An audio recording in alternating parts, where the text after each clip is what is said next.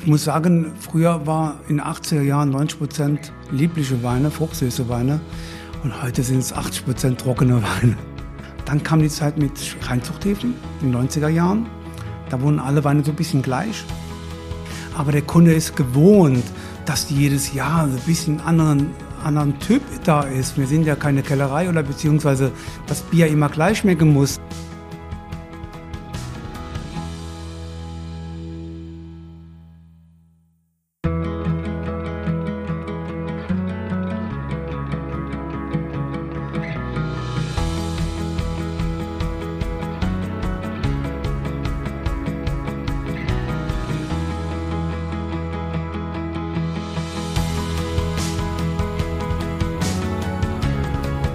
Herzlich willkommen zum Winzer Talk. Ich bin Daniel Bayer und das ist der Podcast zur Website wein-verstehen.de.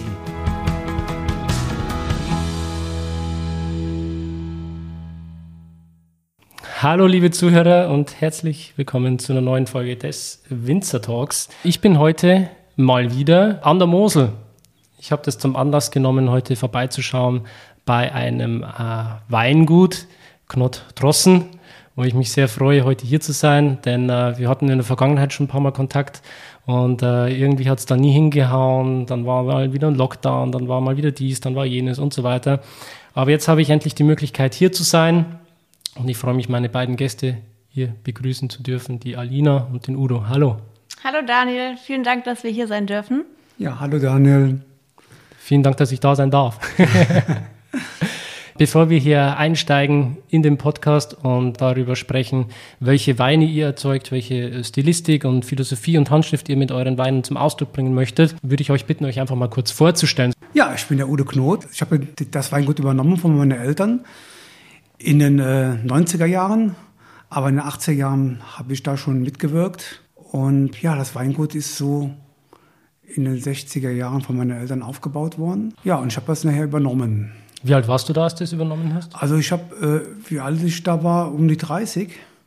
32, 33 Jahre habe ich den Betrieb übernommen. Aber vorher war ich auch bei meinem elterlichen Betrieb, in den 80er Jahren schon, mit weniger Lust und Laune. Das war so, ist man so reingekommen, ja, ihr müsst Winzer werden. Das war nicht so meine Leidenschaft in der Zeit. Ah. Das kam erst alles später. Können wir gerne noch später erzählen drüber. Ja, und jetzt äh, sind meine Töchter mit drin. Und die haben auch keine Lust, Wein zu machen. die haben andere Leidenschaft Über die Leidenschaft sprechen wir noch, die sie jetzt gerne, haben. Gerne, gerne. Genau. Ja, dann melde ich mich mal zu Wort. Ich bin die Aline, ähm, bin jetzt 27 Jahre alt und arbeite jetzt aktiv auf dem Weingut mit in der vierten Generation. Und genau, wir sind im wunderschönen Kröv an der Mittelmosel, auch bekannt für den Kröver Nacktarsch, dazu später mehr.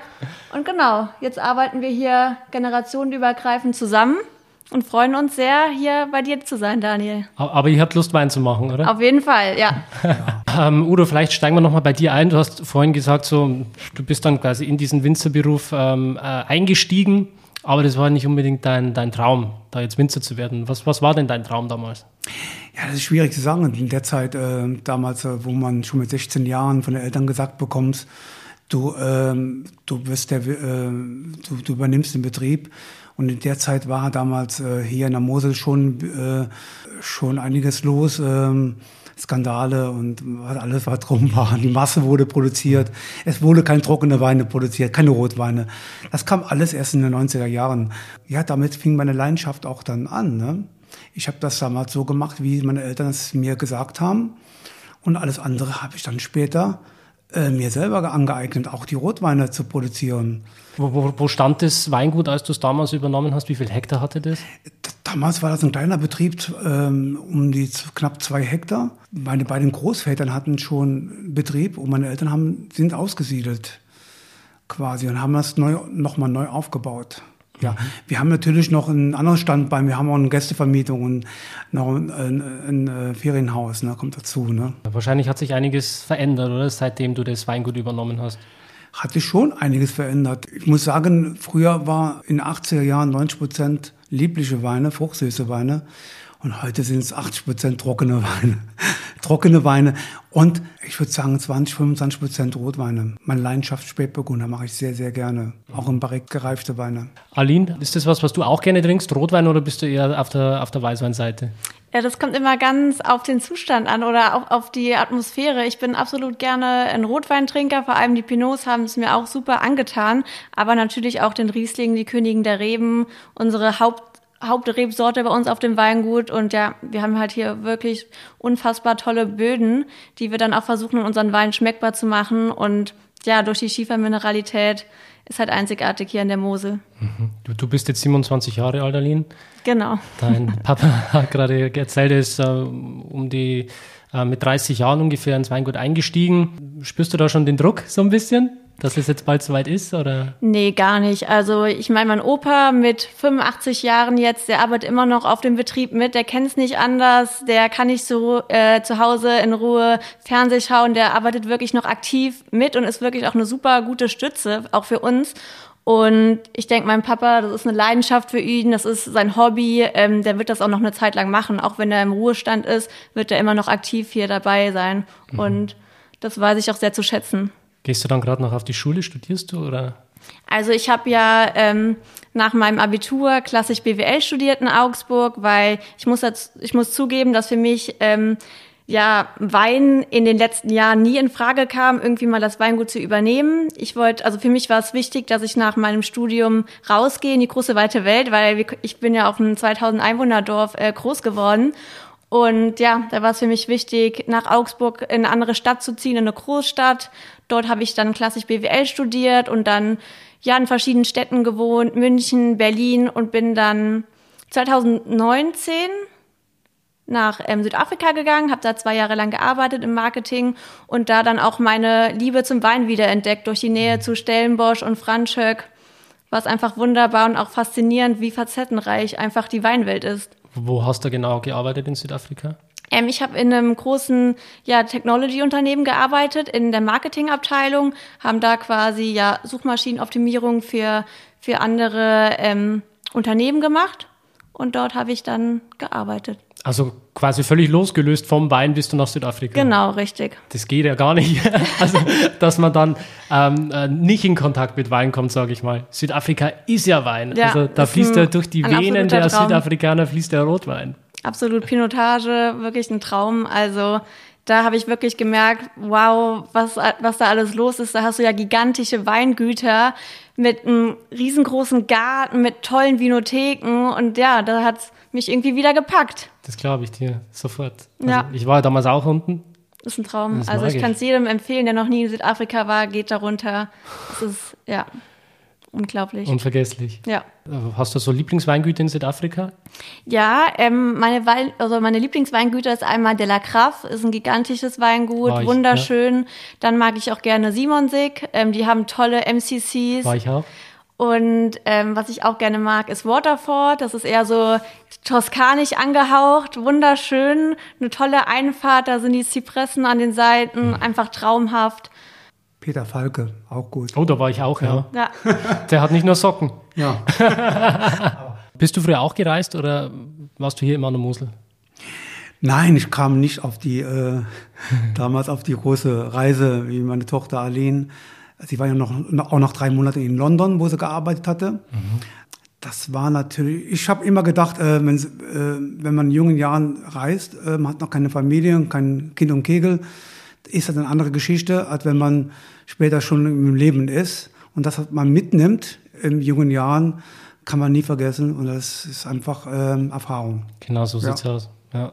Ja, und ich hatte auch das große Glück, äh, dass ich nie von zu Hause Druck bekommen habe, Aline muss den Betrieb irgendwann übernehmen. Also meine Eltern haben mir da wirklich den Freiraum gelassen und da bin ich denen auch unheimlich dankbar dafür, dass ich die Chance hatte, erstmal raus in die Welt gehen zu können. Weil wenn man einmal weg ist und wieder zurückkommt, sieht man einfach auch seine Heimat in ganz anderen Augen. Man weiß sie einfach viel mehr zu schätzen, was wir hier einfach für ein tolles Kulturerbe auch einfach vor der Haustür haben. Ja. Gerade, ja, du sagst es, also es ist ja auch ähm, international, so jeder kennt die Mosel. Ganz genau. Die Mosel steht einfach für Riesling und egal, ob du jetzt ähm, dich mit Wein beschäftigst und in Australien lebst oder du lebst in Südafrika oder in Amerika, überall weiß man, hey, an der Mosel, Da gibt es große Lagen, da gibt es Riesling und das sind Top-Spitzengewächse und tolle Winzer. Und egal, ob du jetzt zu einem renommierten großen Weingut gehst oder zu einem kleineren Weingut, wie jetzt bei euch mit drei Hektar, du wirst tolle Qualitäten bekommen. Absolut. Und das ist wirklich wichtig. Also ich kann immer nur jedem empfehlen, ähm, wenn er mal die Mosel auch kennenlernen möchte, hier mal hinzufahren und sich so ein bisschen treiben zu lassen, zu den Weingütern zu schauen, nicht nur zu den super bekannten, sondern auch zu den kleineren. Weil äh, dann, glaube ich, lernt man auch die Gastfreundschaft kennen, die Weine und äh, kann sogar den einen oder anderen äh, Hidden Gem entdecken. Also Ganz genau. Vielleicht wollen wir jetzt ein bisschen äh, ins Detail reingehen. Ich habe einige Wein-Nerds, die hier zuhören, also Leute, die auch wirklich technisch interessiert sind, die wissen wollen, wie wird ein Wein vergoren. Vielleicht können wir da ein bisschen einsteigen. Wir haben hier zwei Weine dastehen, die wir gleich verkosten werden. Ähm, ich würde sagen, wir fangen mit Weiß an. Ja. Und vielleicht erklärst du uns mal, Udo, was wir hier im Glas haben. Ja, ich habe im Glas jetzt äh, ein ganz junger, frischer Wein, ein, ein Riesling Grauschiefer, ähm, ein Kabinettwein, ein leichter Wein. Und zwar ist er in der Kröber Kirschlei gewachsen. Und da haben wir den Grauschiefer. Er hat sich sehr, sehr mineralisch. Ist der Wein 11,5 Volumenprozent, trocken bei un ungefähr 7 Gramm Restzucker. Ja, er trinkt dich wahnsinnig gut jetzt schon, präsentiert dich gut jetzt schon und, äh, und ein toller Essensbegleiter. Und durch seine Leichtigkeit auch ein toller Wein in, in, in den Sommermonaten, Terrassenwein. Und so äh, sollen die Weißweine auch zum Teil oder beziehungsweise das ist jetzt in, nicht gerade die Alkoholbombe mit 13 Volumenprozent zu trinken, sondern mit 11, 11,5 muss man immer sagen, das ist trocken. Mhm. Wenn man in Liebischen geht, dann haben sie 8, 9, aber für trockene Weine 11,5 Volumen ist sehr, sehr wenig. Wie, ne? wie, wie macht man das? Was sind da die Techniken, um das zu schaffen? Wir haben den Kröber Kirschstein etwas höher liegen von der Lage her. Die Rieslinge ähm, werden um die 85 bis 88 Öchsle geerntet. Also die, die werden Natur reingelassen dann. Und da haben sie ein bisschen Potenzial. Sie haben jetzt nicht gerade die gelben Äpfelnote, also ein bisschen das Grüne, ein bisschen ähm, ja, das Feeling von, von, vom Apfel und ähm, von, von der Fruchtnote und, ähm, und ein bisschen Pfirsich, was so natürliche gelbe Früchte sind hier. Mhm. Das bietet der, der äh, Riesling hier mit. Natürlich spontan vergoren. Mhm. Das macht man beim Riesling. Haben das deine Eltern auch schon gemacht? Wahrscheinlich nicht, oder? Früher ja. Ja? Ja. Früher gab es keine Reinzuchthefe in der, in der Zeit. Da wurden die in, in Holzfässer, äh, also beziehungsweise in Holzfässer ähm, vergoren gelassen. Dann kam die Zeit mit Reinzuchthäfen in den 90er Jahren. Mhm. Da wurden alle Weine so ein bisschen gleich. Es gibt die verschiedenen Arten an Reinzuchthäfen. Natürlich, bei trockenen Weine ist es äh, immer so eine Sache, ob man den Wein trocken bekommt durch die, ob die, äh, durch die natürliche Hefe, also ähm, Spontanvergärung. Da muss man schon ähm, das Fass ein paar Mal streicheln und dass die Gärung gut verläuft. und beten wahrscheinlich. Und beten, ja. Aber hat naja. bei euch dann äh, gut geklappt, diese, ja. diese Umstellung wieder, oder? Ich glaube, du hattest dann wahrscheinlich zwischenzeitlich ja. Reinzuchthäfen verwendet. Ja, klar. Aber ja. dann quasi der Umstieg wieder. Der Umstieg wieder, das muss natürlich auch, ähm, äh, der Kunde muss mitgehen. Ne? Und äh, ich, ich habe meinen Kundenstamm eigentlich so, so aufgebaut, dass nicht jedes Jahr der Wein gleich ist. Er muss natürlich schmecken, ganz klar. Darf nicht äh, total äh, negativ, komplett anders schmecken. Aber der Kunde ist gewohnt, dass jedes Jahr ein bisschen anderen anderen Typ da ist. Wir sind ja keine Kellerei oder beziehungsweise das Bier immer gleich schmecken muss, ne, wie beim Bier. Der Wein ist einfach das Interessante, dass sie ja andere Aromen da sich dabei finden. Wie, wie hast du den Wein dann ähm, vergoren? Der wurde vergoren im Edelstahltank an der Maischestandzeit, wurde so circa zwölf Stunden gemacht und dann äh, im Edelstahltank am Anfang etwas kühler aber aufgepasst, äh, wenn man Spontanvergärung macht, dann muss er bei höheren Temperaturen vergären, sonst kriegt man es später nicht mehr durch. Mhm. Na, da bleiben die irgendwo bei lieblichen oder halbtrockenen Feinherb stehen und dann steht man blöd da, wenn man das Produkt trocken braucht. Muss man halt dann wieder richtig vermarkten, gell? genau. ja, dann haben wir noch einen Wein hier daneben gleich stehen. Ich habe da noch einen Spätburgunder eingeschenkt, den Barrique gereift, aber den wollen wir zuletzt trinken. Den habe ich extra schon vorher eingegossen. Ah, damit er noch ein so bisschen ein atmen Burgunderglas, mhm. weil er ein bisschen atmen kann. Mhm. Na? Gerne, dann äh, machen wir nochmal mit Weiß weiter. Ja. Der Jahrgang ist auch 2020. Jetzt ähm, haben wir den Riesling vom Blauen Schiefer. Das ist jetzt so, an der Mosel haben wir äh, grauen Schiefer, ähm, den blauen Schiefer und den roten Schiefer. Roten Schiefer geht in Örzig. Auch verschiedene Dörfer haben den roten Schiefer. Wir in Gröf haben wir den grauen und den blauen Schiefer. Und den vom blauen Schiefer, den habe ich so halbtrocken ausgebaut. Liegt bei 14 Gramm Restzucker.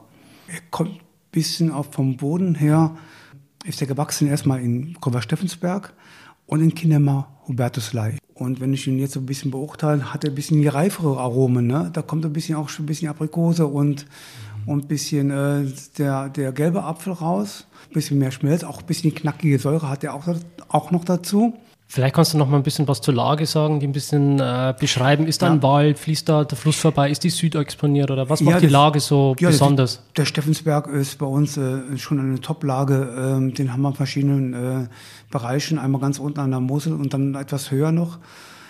Ähm, ist toller Schieferboden, äh, sehr, sehr steil. Was, was hat man da so für eine Neigung? Der ist, von der Neigung her ist jetzt schon Süd-Südwest ausgelegt. Von der steilen ist der so circa 50 Prozent, ne? kann man sagen. 50 bis 60 Prozent ist ja schon steil. Da, da macht deines Arbeiten richtig Spaß, oder? Absolut. Ist, wir haben einen Drahtrahmen da. Aha. Die Rebe ist ungefähr 12, 13 Jahre alt. Also alte Reben habe ich gar nicht mehr, weil wir haben die alle umgestellt auf Drahtrahmen. Und, ähm, also kann, kann man auch sagen, jetzt tendenziell zum Vergleich zum vorherigen Riesling, dass es hier ein bisschen vom Mikroklima ein bisschen wärmer ist, dadurch, dass man auch reifere Aromen hat? Ja, kann man so sagen, ja. Man muss vielleicht dazu sagen, dass wir hier an Krö verschiedene Lagen haben. Wir haben einmal unsere zwei Top-Steillagen. Das ist der Kröver Steffensberg mit Südwesthang und die Kröver Kirschlei. Und dann haben wir darüber hinaus noch ähm, die Kröver Letterlei, das Kröver Paradies, die sind eher flacher, und die Kinnheimer Hubertuslei und dann als Großlage Kröver Nacktarsch. Kröver Nacktarsch? Ja. Genau. kannst, kannst du da mal drauf eingehen, wie es zu dem Namen kommt? Ähm, ja, sehr gerne. Also der Kröver Nacktarsch hat quasi unser Dorf über die Grenzen hinaus äh, berühmt gemacht. Da gibt's auch eine witzige Anekdote dazu, beziehungsweise mittlerweile gibt es unendlich viele Anekdoten, aber die wohl bekannteste ist, dass ähm, ja zwei Jungs abends in, in den Weinkeller gegangen sind und haben dann vom Fass ähm, den Wein getrunken und dann kam halt der Kellermeister, hat sie erwischt und hat ihnen dann ja den Hintern versohlt quasi. Und dadurch ist der Kröver Nacktarsch entstanden. Coole Geschichte. Ja, dann würde ich sagen, hüpfen wir zum nächsten Wein. Es fällt gleich auf, wenn man den Wein ins Glas gießt. ist jetzt ein bisschen dunkler von der Farbe. Vorher hat man ein sehr blasses Zitronengelb. Jetzt geht es dann schon so in eine mittlere Richtung vom Zitronengelb. Also hat man auf jeden Fall hier schon ja, eine deutlichere Farbe. Woran liegt es? Ja, das kommt unser Premium-Wein hier. Ähm, oder großes Gewächs, schreibe ich zwar nicht drauf. Das ist ein Riesling Spätlese JA aus dem Gröber Steffensberg, trocken, 2019. Tolles Jahr. 19 war für uns einer der Top-Jahrgänge. Ich finde den 19er noch viel besser wie der 18er, weil es einfach konzentrierter war, viel weniger Menge und die Riesling haben Potenzial gehabt. War ein sehr heißes Jahr auch 19 oder? Absolut. Ja. Wir haben 18 ein heißes Jahr 19 und 20 auch. Ja, JA mache ich meine Oberschiene, also meine. Äh, vielleicht haken wir da nochmal kurz ein ins Jahr. Gerne. Wie war es da mit, mit dem Pilz und so weiter? Also dadurch, dass es sehr heiß war, gab es wahrscheinlich da weniger Probleme, oder? Musste weniger spritzen? Richtig. Ja. Es war 19 kaum, kaum Krankheiten. Wir mussten gar nicht so die zehn Tage einhalten, weil es trocken war und, und keine Feuchtigkeit und kaum Regen. Der kam ja später, der Regen, Aha. Gott sei Dank. Ende August, Anfang September kamen dann einige Niederschläge. Das hat uns natürlich auch gerettet, also vom, vom Traubenpotenzial, das Wasser. Äh, war zwischendurch immer ein paar Gewitter. Mhm. Die haben wir so am Rand mitbekommen. Also jetzt nicht so, so der Extreme, was 100 Liter auf einen Schlag runterkommt, Gott sei Dank nicht. Aber es hat einem nicht so die, die Ernte verregnet, so wie 20, oder? Ja. Das war heftig, oder, 2020? Also ich war unten an der Saar, ich habe es mitgekriegt, beim Nico, der hat sein, sein erstes Jahr gehabt, wo er den Betrieb voll übernommen hat. Und ja. äh, ich war neben ihm gestanden. Ja. Es war immer Regen beim, beim Lesen. Das, das, ist, das ist das ja. Äh, wir, müssen, wir müssen ja ähm, fast mit jedem ähm, Unwetter oder Klimagedöns, sage ich immer, stellen. Wir haben immer mal wieder richtig extrem Ausfälle. Wir hatten 2011 einen Hagel gehabt mit, mit Tennisbälle Größe. Oh. Mhm. Und das Ende August, das muss man sich mal vorstellen. Die Trauben waren fast schon reif, die waren schon weich und dann kam so Hagel drauf. Also von Tennis, da war die Ernte 50, 60 Prozent komplett kaputt. Ganz klar. Ein Albtraum. Hier bei uns die ganzen Dächer waren kaputt. Ist man da versichert? Die Fenster, oder? ja klar. Ja, beim Wein nicht. Hm. Danach fing ich an, äh, Hagelversicherung zu machen. Seitdem haben wir Gott sei Dank noch keinen Hagel bekommen. Versicherung haben wir jetzt, ja, bezahlen wir jedes Jahr ein. Ähm, einfach um Sicherheit zu haben, wenn so ein Totalausfall ist, dass man wenigstens was bekommt. Damals war es nicht der Fall. Ja, das haben wir aber jedes Jahr. Ähm, wenn man jetzt vor zwei Jahren sieht, äh, da kamen die Spätfröste rein. Da war ja im Mai noch zwei, drei Grad minus. Das hatten wir in den letzten paar Jahren öfters. Hier in Moses geht das noch einigermaßen nach Franken oder wenn man in Saale Unstrut ist, die haben schon ein bisschen mehr zu tun. Kann man sich da wehren dagegen? Gibt es da äh, Mittel und Wege? Oh, es gibt so, äh, es gibt Wege durch Berieselungsanlagen und solche Sachen, aber wahnsinnig viel, viel Aufwand. Das macht die, machen die wenigsten.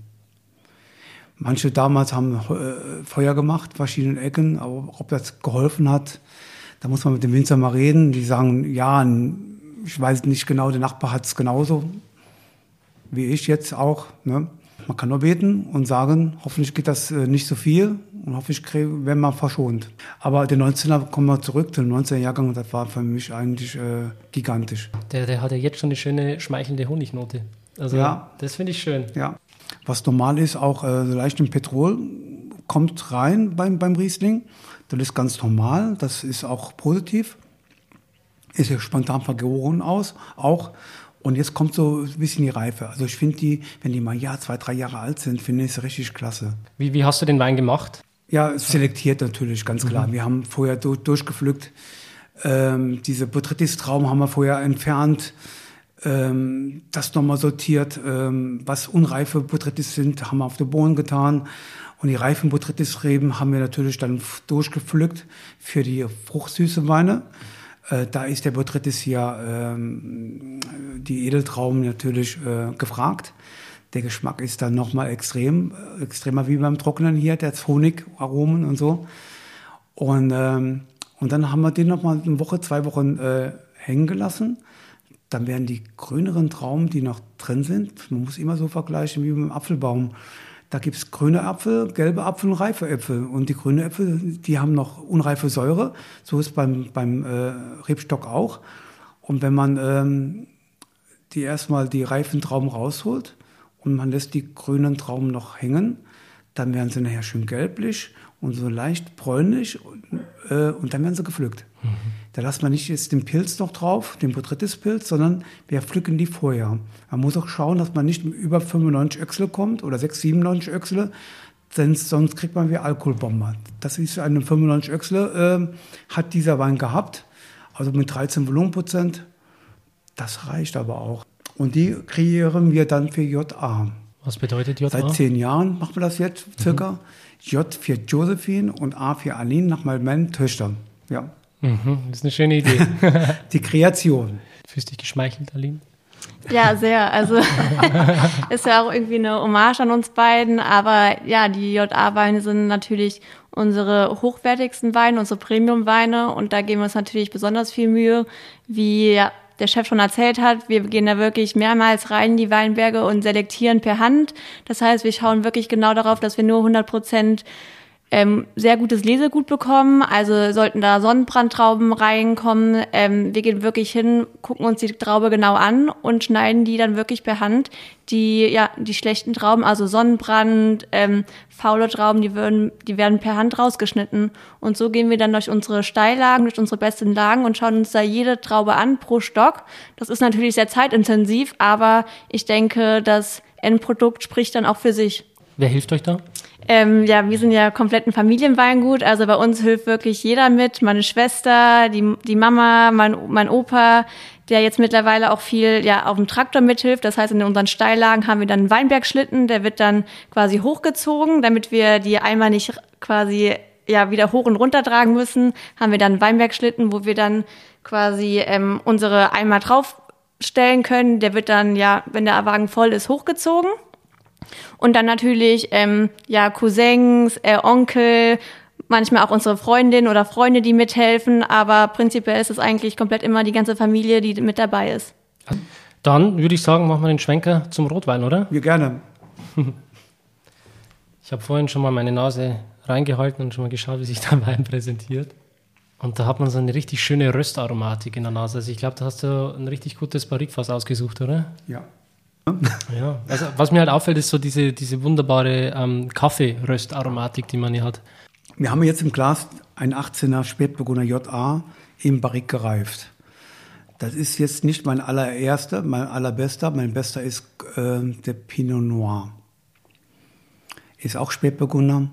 Das ist der Ausdruck international. Jetzt haben wir den Spätburgunder JA hier im Glas und der mache ich ähm, oder der versuchen wir im Ausbau ersten Barrik und zweiten Barrikfass, also schon mal ein gebrauchtes Fass äh, zu holen. Und ähm, aber die Aufgaben vorher ist wichtig. Er äh, wird ähm, ausgedünnt, die Trauben werden ausgedünnt.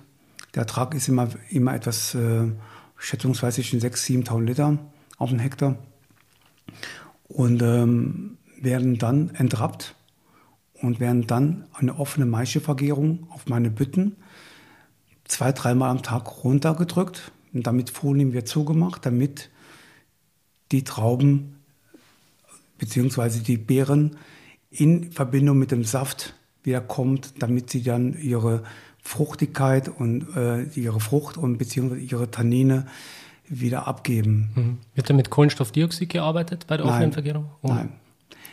Ähm, Wintergärung wird ja, ähm, Kohle, wird ja kohlensäurefrei, Kohle- Kohlendioxide frei. Da machen wir die Folie drauf, passiert gar nichts. Und sobald die vergoren sind, schweißen wir die zu und lassen so noch eine Woche bis zwei Wochen auf den Bütten drauf. Ich mache keine zwei Wochen, wir machen drei bis vier Wochen, je nachdem. Lass man die auf die Bütten. Da senkt sich ja auch wiederum, wenn die Gärung beendet ist, der Kuchen, der oben sonst durch die Gärung hochkommt, äh, vermischt sich dann komplett mit dem Saft. Und, ähm, und dann bleibt das noch ein bisschen drin und dann tun wir erst später pressen. Hier bei dem 18er haben wir sogar noch ein paar Stiele drauf getan, weil die Säure war war hier sehr, sehr mild. War ja ein Top-Jahrgang, 18, auch für Rotweine. Sehr reif und sehr viel Öchsle gerade. Der kam rein mit 106, 107 oder bis 108. Er liegt bei etwas über 14 Volumenprozent. Und, ähm, und da habe ich äh, wirklich gedacht, äh, wie die Südländer das auch machen, ein paar Stiele mit rein. Und die Stiele die waren ja schon nicht mehr grün von, von, dem, von dem Aussehen, sondern die waren schon bräunlich. Und wenn die bräunlich sind, das sind halt reife Stiele, kommen auch reife Tannine rein. Und ähm, ich bin ein Freund, wenn äh, von Rotweine, die auch ein bisschen Gerbstoffe haben, die ein bisschen spannend sind, die nicht nur äh, äh, samtig sind, die sollen auch ein bisschen Tannine haben. Und das kriegt man dadurch auch rein. So, jetzt muss er erstmal reifen. Also er hat auch 22 oder 23 Monate im Barrik ge gelegen. Ähm, bleiben sie bei uns immer, bis zwei Jahre. Und dann kommen sie auf die Flasche. Und wenn man dann jetzt mal einen älteren aufmacht, ich habe gleich noch einen Zwölfer da, da können wir noch zum Schluss probieren. Und das sind, äh, das, die gewinnen mit den Jahren. Ne? Also ein paar lege ich immer in meine Schatzkammer rein und dann machen wir immer wieder mal einen 14er oder mal einen 15er auf oder einen 12er oder einen 9er, den wir noch so in der Schatzkammer haben. Ähm, die gewinnen richtig mit, dem, mit den Jahren. Ja. Und wenn einem das zu viel ist, wenn man ihn aufmacht, kann man einfach Luft geben, dekantieren oder ein bisschen Sauerstoff, äh, ein bisschen ins Glas, ein bisschen schwenken. Da geht das immer ein bisschen weniger, wenn das eher einer mag. Und dann ist der Wein da. Und das zum tollen Essen, zum, zum kräftigen Essen, zum, zum ähm, Wild oder zum tollen Käse. Da gehen die Tannine, werden noch weicher. Das Eiweiß von, ja, tut das auch ein bisschen mildern, milder machen. Und da hat man einen schönen samtigen Rotwein. Mhm. Haben deine Eltern auch schon Rotwein gemacht? Oder? Nein. Aber mh, An der Mose gibt es Rotwein seit 89, 1989. und wann bist du eingestiegen ins Rotwein? Wir haben die ersten Spätburgunder angepflanzt, äh, muss ich gerade überlegen, 1990. 1990. Die waren am Anfang noch nicht so gut. Äh, ja, Du, warst ja eigentlich ein äh, typischer Weißweinwinzer. Also ja, muss man sich wahrscheinlich Ja. auch erstmal informieren, wie geht es eigentlich, oder? absolut. Und viel probieren. Probieren ist wichtig. Ne? Wenn ich auch irgendwo woanders bin auf der Welt, ähm, Pinot Noir ist immer mein erstes, erste Flasche, die ich gerne mag. Was, was macht die Sorte für dich so besonders? Äh, ganz Aromen. Die haben nicht so das, ähm, Frucht, die tollen Fruchtaromen wie manche, äh, äh, Merlot oder, oder ein Dornfeller oder ein ähm, Cabernet Sauvignon, denn die haben auch ein bisschen kräuterigen äh, Aromen. Äh, kräuterige Noten haben viele andere Sachen noch. Und das macht mir also spannend, das macht spannend. Ja. Ist natürlich auch eine Zicke, gell? Der Pinot Noir. Gerade wenn man vielleicht einen Weinberg hat, wo es ein bisschen feucht drin ist, ich glaube, dann hat man relativ schlechte Karten. Aber du hast ja schon gesagt, die letzten Jahre waren sehr heiß. Es spielt wahrscheinlich einem da auch in die Karten so ein bisschen der Klimawandel, oder? Ist das äh, positiv für den Pinot Noir hier in der Mosel? Absolut, ja, absolut. Beim Spätburgunder ist ja so, auch wenn die mal auf 100 Öchsel kommen oder 102 oder 104 oder 105, dann werden sie gelesen für ein Barrique. Barrique können die 14, 14,5 haben. Aber wenn ich aus dem Spätburgunder einen Blanc de Noir gerne machen möchte, also einen Weißweintyp, da muss ich sie früher holen gehen. Also 95 Öchsel das höchste. Dann lieber mit 93 oder 90, da musst du etwas früher lesen gehen. Mhm. Da kann man einen tollen Blanc de Noir machen oder Roséweine. Da müssen, da müssen es aber früher gelesen werden. Mhm. Ja. Das ist auf jeden Fall ein schöner Wein. Udo, bevor wir hier den Deckel drauf machen auf diese Podcast-Folge, habe ich noch so eine abschließende Frage an dich. Gerne. Ähm, du blickst jetzt auch schon äh, auf eine gewisse Erfahrung zurück, ähm, hast den Betrieb damals von deinen Eltern übernommen, als du so 30 warst, hast dann verschiedene Entwicklungsstufen äh, auch durchgemacht, bist mhm. immer auch mit der Zeit gegangen, äh, hast dann Spontanvergärung mit eingesetzt, bist auf äh, Rotwein mit eingestiegen und warst auch immer sehr, sehr offen dafür, äh, was deine Kunden wollen, was gerade angesagt ist. Wenn du jetzt so den Blick ein bisschen in die Zukunft schweifen lässt, so vielleicht in 10, 15 Jahren, was glaubst du, wie wird sich die Mosel verändern? Was könnte da noch kommen? Was könnte der nächste Trend sein? Ich glaube nicht, dass wir ähm, mit äh, wie in der Pfalz oder Rheinhessen äh, die Mosel glücklich, glücklich macht. Der Riesling wird auf alle Fälle hier das A und O bleiben. Es wird auch der Rotwein bleiben, absolut. Äh, die Fans kriegen wir, haben wir hier auch. Die Mosel wird berühmter werden. Da bin ich mal felsenfest überzeugt, weil die alten äh, Winzer au aufgehört haben oder beziehungsweise auch aufhören. Und die jungen Winzer äh, machen es heute schon sehr, sehr gut. Und wenn man die 70er und 80er Jahre sieht, wo die älteren Generationen damals die junge Generation waren oder äh, die zum Teil wieder aufgehört haben, die Masse produziert haben, das negative Effekt immer noch da ist bei vielen Kunden und wenn die, die, Leute, die heute in die Mose kommen und der richtige Wein vom richtigen Winzer probieren, die sind überzeugt. Die sind richtig, also ich sehe es ja immer, wenn sie bei uns kommen oder woanders äh, probiert haben, wie toll es hier ist und natürlich auch das, äh, die Landschaft. Die Landschaft verbindet hier Wein trinken mit tolle Weine. Mhm. Was ist deine zweitliebste Weinbauregion in Deutschland?